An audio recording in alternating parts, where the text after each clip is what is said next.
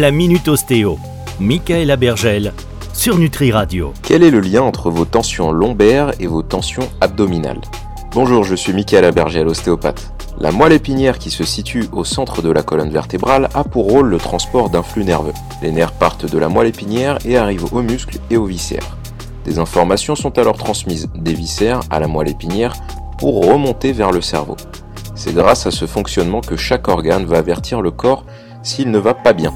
Dans l'autre sens, différents types de tissus comme des fascias et des ligaments relient les vertèbres aux organes. Si un organe ne fonctionne pas correctement, des tractions et des tensions vont se créer à travers ces liens avec la colonne vertébrale et entraîneront des pertes de mobilité sur celle-ci. On peut aussi établir un lien postural. Lorsqu'on a mal au ventre, on a souvent tendance à se pencher en avant, se recroqueviller et se contracter. De cette façon, on peut mettre en tension la colonne ainsi que plusieurs groupes musculaires. Ces tensions peuvent aussi freiner le bon fonctionnement de la digestion.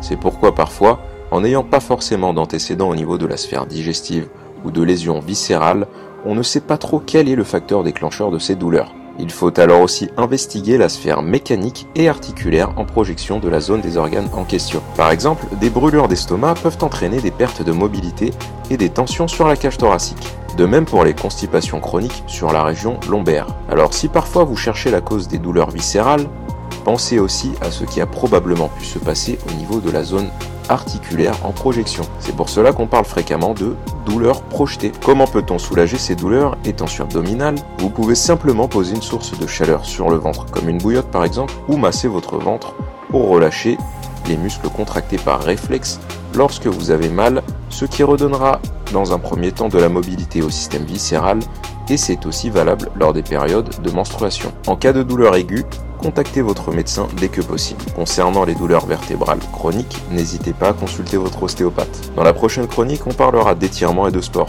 Alors restez connectés sur Nutri Radio.